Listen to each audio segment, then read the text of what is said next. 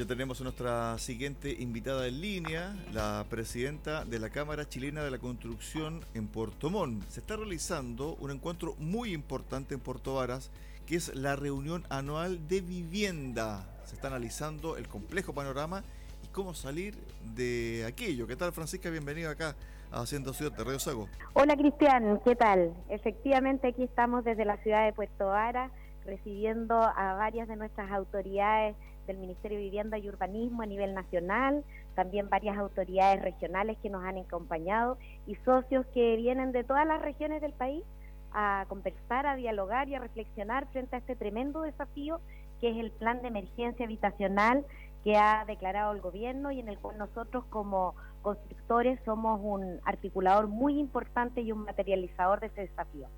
A ver, el diagnóstico está, faltan casas, eso es un hecho.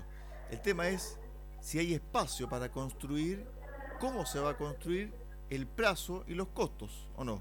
Efectivamente, eso es un poco lo que hemos estado conversando desde la perspectiva nuestra, levantar esas posibles dificultades que hoy día pueden hacer un poquito más complejo el escenario, la escasez de suelo, eh, el suelo que tenga las condiciones técnicas, normativas y medioambientales, la compleja situación financiera que están viviendo muchas de las empresas por el aumento de costos de materiales y remuneraciones en estos últimos dos años de pandemia y bueno, siempre complicaciones que hay con, con la banca y con otras distintas eh, dificultades que van apareciendo en el camino y que la idea es que juntos, dialogando, eh, sentándonos frente a frente, podamos ir destabándolo. Francisca, una cosa son las viviendas sociales, donde también hay mucha presión por parte de comités de vivienda, comités de llegado, etcétera, para que se les construya sus viviendas, se les construya sus proyectos. Otra cosa son los proyectos habitacionales para la clase media. Otro también para gente ya que tiene un poquito más de acceso al crédito y también tiene una entrada un poquito más alta.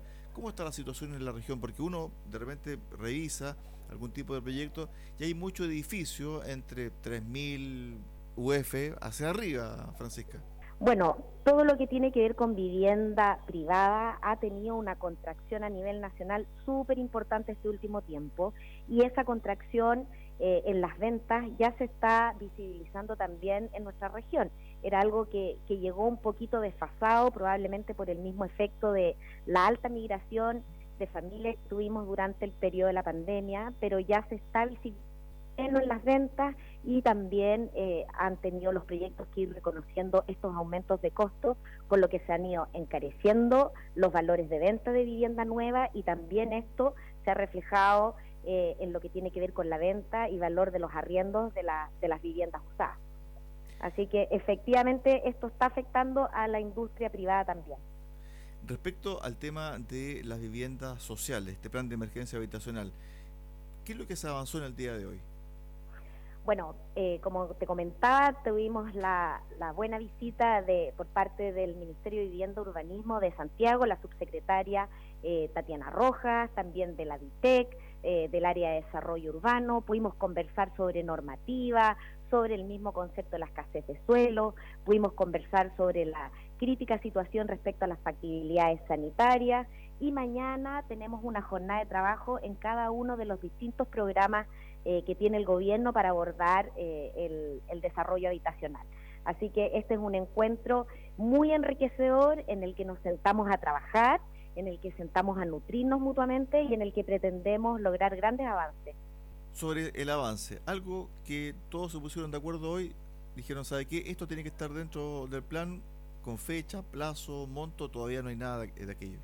Lo que pasa es que hemos estado recién en las situaciones de grupos de trabajo separados y vamos a realizar los plenarios mañana. Pero hemos sido escuchados, nosotros también hemos escuchado la postura que tiene el gobierno y yo diría que el mayor avance es que estamos absolutamente de acuerdo en que el trabajo colaborativo el, trabajo que nos nutra mutuamente y que nosotros podamos tener en el gobierno una ayuda para destrabar las complicaciones que hoy día tenemos para materializar los proyectos, ya es el gran avance. Y probablemente mañana vamos a tener, eh, después de los siguientes grupos de trabajo, un plenario con conclusiones ya concretas, con datos y, con plazos más, más reales.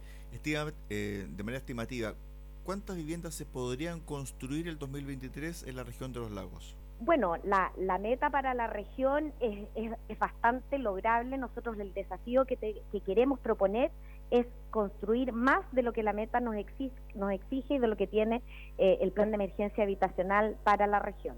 Eh, pero los números están recién teniendo una bajada a nivel de detalle y, lo que nosotros hemos estado conversando es que creemos que queremos lograr poder construir más de lo que la meta nos exige. ¿Algún número tentativo? Por lo menos, Francisca. En la ciudad de Puerto Montt, las viviendas pendientes por realizar son 1.400 de aquí a que termine el plan de, emergencia. Puerto Montt. ¿Ya? ¿Cuántas casas debería construirse el 2023 de esas 1.400? ¿200? ¿100? ¿En Puerto Montt? Sí. Cerca de 1.400. Ya, ese es el, plan, dentro del plan, pero ¿se van a construir 1.400 el 2023? Sí, disculpa, que sabes que me suena un pito acá. Sí, 1.400. Perfecto. Osorno todavía nada claro. Tenemos los números, yo te los podría compartir después en detalle, pero para la región en total son 14.000 el desafío de todo el plan de gobierno. Ahora hay que eh, em, llevarlo a cada uno de los tres años que quedan, digamos, a partir del próximo año. Ok, 14.000 viviendas para el 2023. No, para el para el durante el gobierno del presidente Boric. Para el plan de emergencia habitacional. En cuatro años, 14.000 viviendas y eso se podría dividir por cuatro. Okay, para la región. Para la región, ok, ok. O sea, el desafío es tremendo. Sí, es tremendo desafío porque una cosa es tener los proyectos disponibles y, con la intención de ejecutarse y adjudicados, pero después tenemos todas las complicaciones que es materializarlo y que no tengamos situaciones que nos vayan complejizando eh, el llegar a término. De ahí la importancia de ponernos de acuerdo, de trabajar en todas las aristas que hoy día hemos estado conversando eh, respecto a las factibilidades, respecto a la participación que también tienen otras instituciones, también del gobierno, como son el Ministerio de Transporte, en el caso de los MINIT, eh, y otras eh, instituciones que son parte del proceso completo del desarrollo de los proyectos.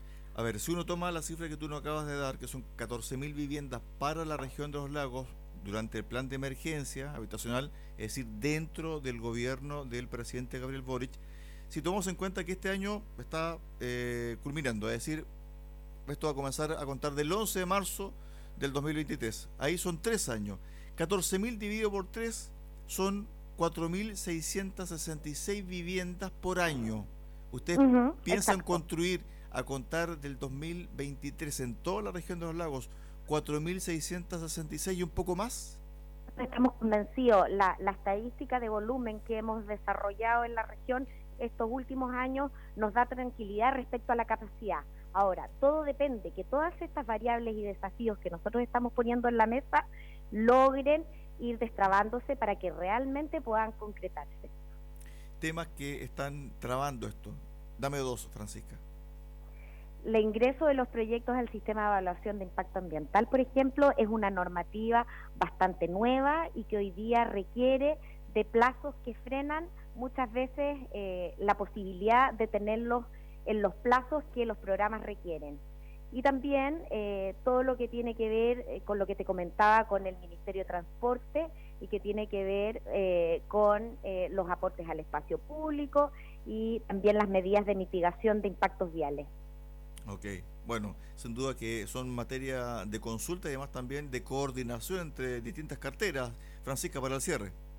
Bueno, efectivamente eso, eso es parte de lo que nosotros estamos conversando con el, eh, tanto con el MIMPU como con el Serviu, que ellos tienen que ser colaborativos con nosotros en el relacionamiento también con las otras instituciones, porque esta es una agenda que requiere que todos en conjunto le demos el verdadero carácter de emergencia, aunamos los esfuerzos, logremos en cada uno de los distintos pasos del desarrollo de estos proyectos a actuar con la mayor celeridad y con el mayor compromiso posible.